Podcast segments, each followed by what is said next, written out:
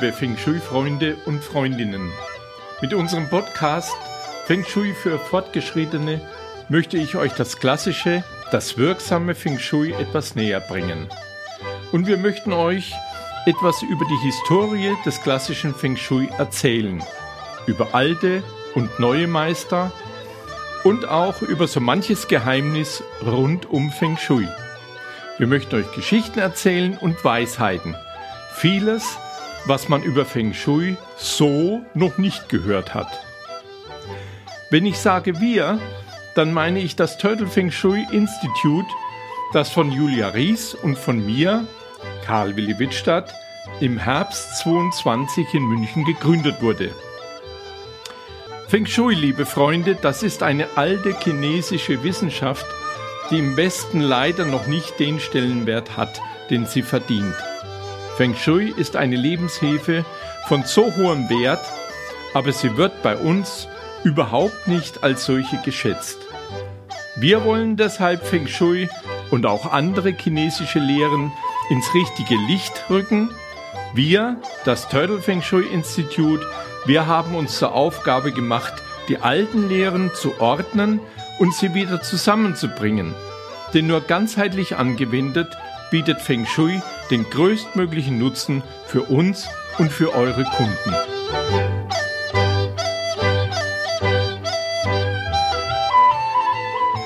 Liebe Zuhörer und Zuhörerinnen, bei unserem letzten Podcast haben wir die Schlüssel für ein langes, gesundes Leben besprochen.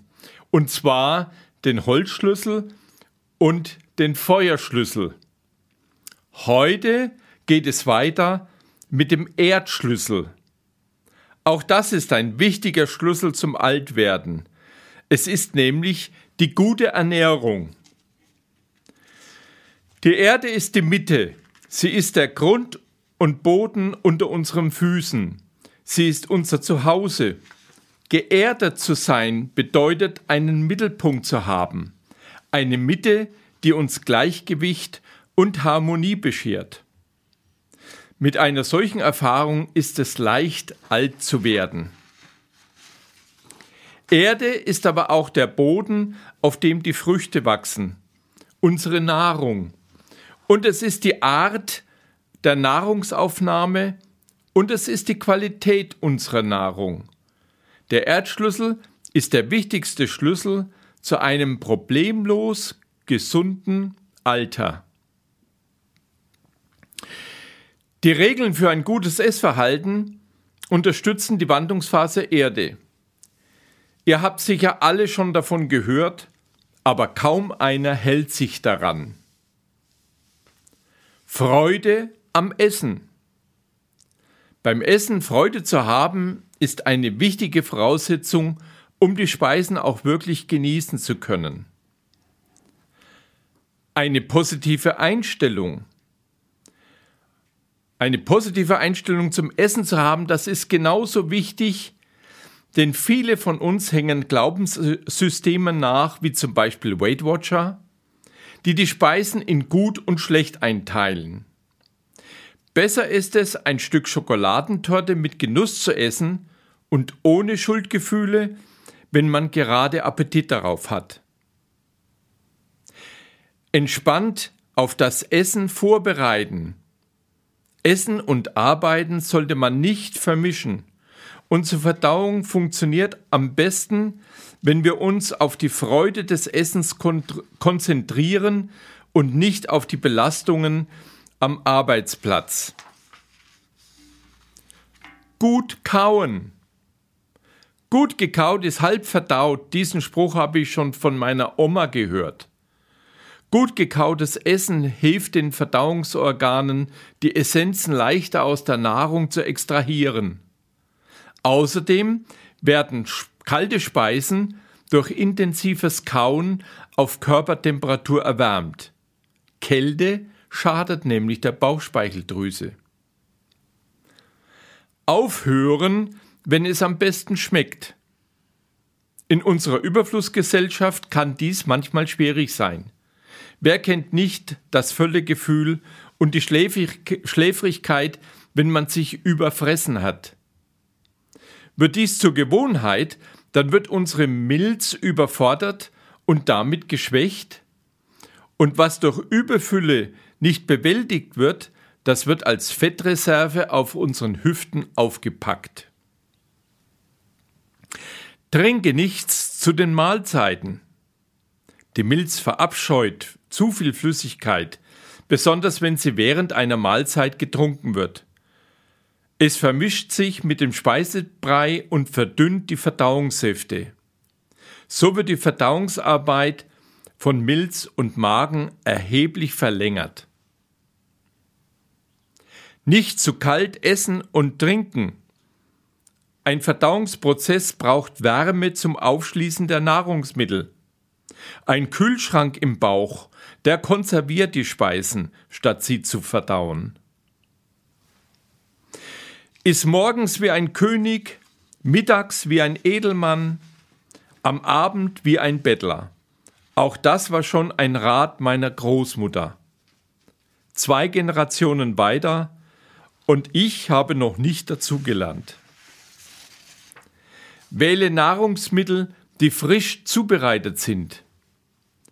Essen aus Dosen und aus der Mikrowelle sind energetisch denaturiert und absolut wertlos für eine gesunde Ernährung. Vertraue deinen Körper. Manchmal haben wir einen Heißhunger auf irgendetwas. Schwangere kennen diesen gnadenlosen Appetit. Obwohl dieses starke Verlangen der Gesundheit abträglich erscheint, gibt es doch ein tiefes Verständnis in uns, das uns unsere wahren Bedürfnisse signalisiert. Was uns gut bekommt, ist auf dieser Ebene und zu diesem Zeitpunkt sicher auch gut für uns. Man sollte lernen, auf die Signale des Körpers zu hören und den Unterschied zu suchthaften Verhalt, Verlangen zu unterscheiden.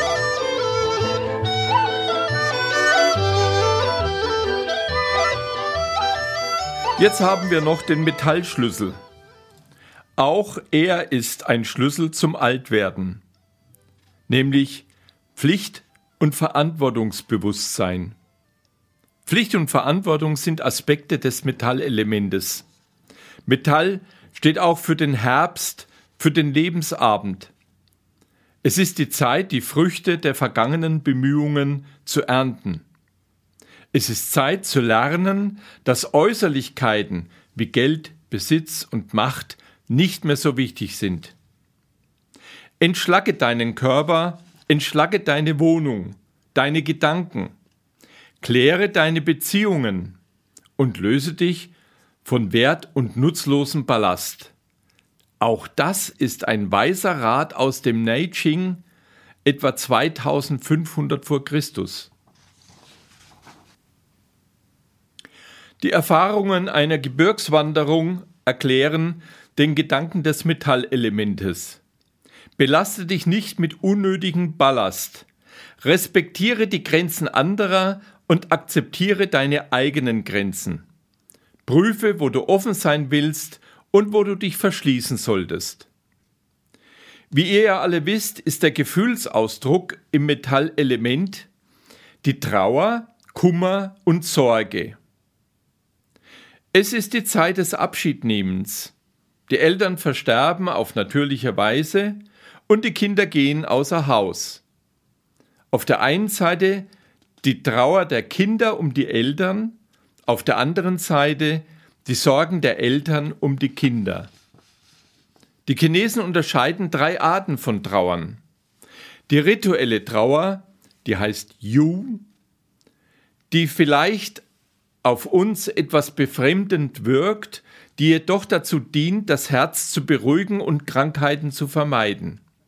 Leider ist in unserer Kultur kein Trauerritual festgelegt, wie zum Beispiel bei den Buddhisten. Rituale helfen aber bei der Trauer und beim Abschiednehmen. Schwere Depressionen könnten die Folge von fehlender und falscher Trauer sein. Die persönliche Trauer, die Chinesen sagen Kü, bedeutet Verlustbewältigung durch Erinnerungsarbeit und mit damit verbundenen Schmerzen. Es ist ein sich lang hinziehender, kräfteverzehrender Vorgang, in dem durch fortwährendes Erinnern eine Bindung stückweise zerrissen wird. Jeder neue Riss verursacht wieder eine neue schmerzende Wunde beim Trauernden. Die Wundheilung kann aber beschleunigt werden. Durch erlebte Freude, zum Beispiel mit Freunden oder durch eine neue Aufgabe oder durch eine neue Beziehung. Kummer, Chinesen sagen Bei, das ist eine echte Krankheit, ein gestörtes Metallverhalten, das durch exzessive Traurigkeit, Selbstmitleid, Selbstzerfleischung und nicht abgearbeitete persönliche Trauer entsteht. Viele Menschen, vor allen Dingen aus den westlichen Kulturen, haben Probleme, richtige Trauerarbeit zu leisten. Professionelle Hilfe wäre hier nötig, denn Kummer legt sich auf das Herz, bis es nicht mehr schlagen will. Die Metallphase bedeutet aber auch Geld und Gold. Geld verleiht den Dingen ihren Wert. Geld regiert die Welt. Alles hat seinen Preis. Aber bitte, meine Zuhörer und Zuhörerinnen, Geld ist doch nur ein Tauschmittel.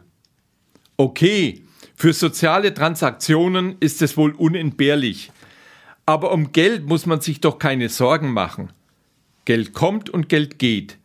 Und mit etwas Selbstvertrauen und mit einer einfachen Finanzplanung werdet ihr immer so viel Geld haben, wie ihr braucht. Wichtig ist halt nur, dass man nicht mehr Geld ausgibt, als man hat. Und das gilt vor allem bei Finanzierungen. Denn schnell rutscht man da in eine Abhängigkeit. Und Banken sind keine Freunde. Geld verdirbt aber auch schnell den Charakter und Geldwäsche hat einen negativen Beigeschmack. Auch Gier, Geiz, Spielsucht und Habsucht sind Zeichen für eine gestörte Metallphase. Wer sich selbst mit Gold und Juwelen aufwerten muss, der hat mit Sicherheit ein gestörtes Verhältnis zu Metall. Und sicher auch viel zu wenig Selbstwertgefühl. Und wahrscheinlich auch große Angst vor dem Altern.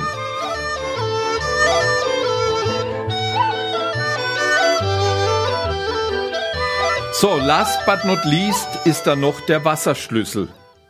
Gemeint ist die innere Einkehr und das Loslassen. Die Wasserphase ist der Winter in unserem Leben. Endlich haben wir den Höhepunkt unseres Lebens erreicht. Eigentlich sollten wir stolz darauf sein. Winter ist die Phase der größten Ruhe. Menschen versammeln sich um das gemeinsame Feuer. Sie haben Zeit zur Meditation, zur Kommunikation und zur Reflexion. Sie müssen lernen, geduldig auf die Krönung unseres Lebens zu warten. Ja, die Krönung ist unser Tod. Es ist nicht das Aus, es ist der Neuanfang oder besser der Übergang vom Winter wieder hinaus in den Frühling wieder in die Jugend, mit der ein neues Leben beginnt. Was uns Angst macht, das ist die Ungewissheit oder die Unwissendheit. Und ja, auch die Ungläubigkeit. Ein fester Glaube hilft in dieser Phase der seelischen Ruhe und der Meditation. Der Winter ist die Zeit, Vorräte aufzuessen, Aktivitäten einzuschränken um den Kalorienverbrauch zu verringern. Es ist die Zeit, sich warm zu halten, enger zusammenzurücken. Es ist auch die Zeit, früh zu Bett zu gehen und spät aufzustehen. Es ist die Zeit, loszulassen, sich schlank zu machen. Aber was tun wir? Wir glauben, in unserer heutigen hochtechnisierten Zivilisation brauchen wir das alles nicht mehr. Wir fahren im Winter auf die höchsten Berge, um uns beim Skilaufen zu verausgaben, und wir feiern Partys bis tief in die Nacht. Wir essen nicht weniger, sondern mehr. Eine große Disharmonie, die vor allem Menschen in der Wasserphase gesundheitlich sehr zu schaffen macht. Statt innere Einkehr wird exzessive Auskehr praktiziert. Statt meditiert wird exaltiert. Unser Körper ist aber mehr auf die ältere Lebensweise ausgerichtet. Er braucht im Winter eine Weile der Ruhe, der Einkehr und der Besinnung. Während der Phase der Winterruhe verharrt nämlich die Lebensessenz in ihrer ursprünglichsten Stufe. Sie macht sich bereit für die nächste, höhere Stufe. Keine geistige und auch keine körperliche Aktivität sollte dabei stören.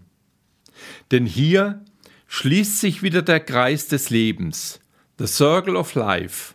Ein neues Leben beginnt. Kommen wir bitte wieder zur Bewegung. Auch wenn es sich bei den Bewegungsübungen in der Wasserphase nur um Meditation und um kleine Übungen handelt, nützen diese schon alleine deshalb, weil sie den Organismus bewegen und ihn dabei etwas dehnen, strecken und kräftigen. Vor allem aber wecken die leichten Bewegungen wieder Hoffnung, selbst bei Menschen, die diese schon fast verloren haben. Wer über lange Zeit über alle Phasen hinweg voller Schwung und Elan in den neuen Tag geht, der wird sich viele Krankheitsbilder schlicht und einfach ersparen.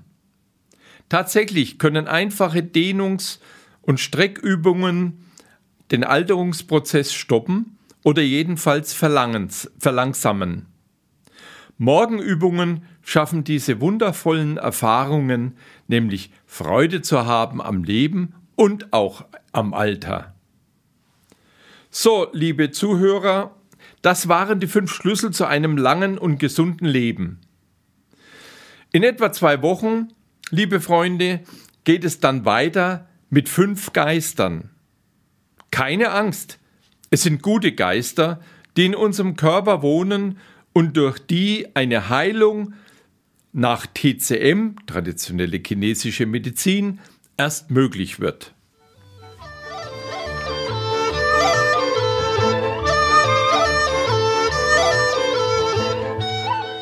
Bevor ich es vergesse, es wäre sehr schön, wenn ihr uns ein kleines Feedback zukommen lassen würdet. Sendet doch einfach eine E-Mail an kw.turtle-fengshui.de. Ach und noch was. Kennt ihr eigentlich den Schutzpatron der Feng Shui-Berater? Es ist der Feng Shui-Kaiser Qianlong, dem ich ein Buch gewidmet habe. Das Buch heißt Tag der Drachen. Es wurde verlegt im www.novumverlag.com. Er ist übrigens der einzige chinesische Kaiser, der das klassische Feng Shui auch selbst erlernt hat. Im Buch ist auch sehr viel Feng Shui beschrieben. Wer nun noch mehr über das klassische Feng Shui hören möchte, der kann auch gerne in unserem Podcast Feng Shui ist man nicht mit Stäbchen hineinhören. Dort hat Julia Ries zusammen mit Kerstin Trüdinger schon mehr als 55 Folgen veröffentlicht. Und mich, mich hört ihr wieder in zwei Wochen zu einem ganz spannenden Thema. Xie Xie Sai Qian.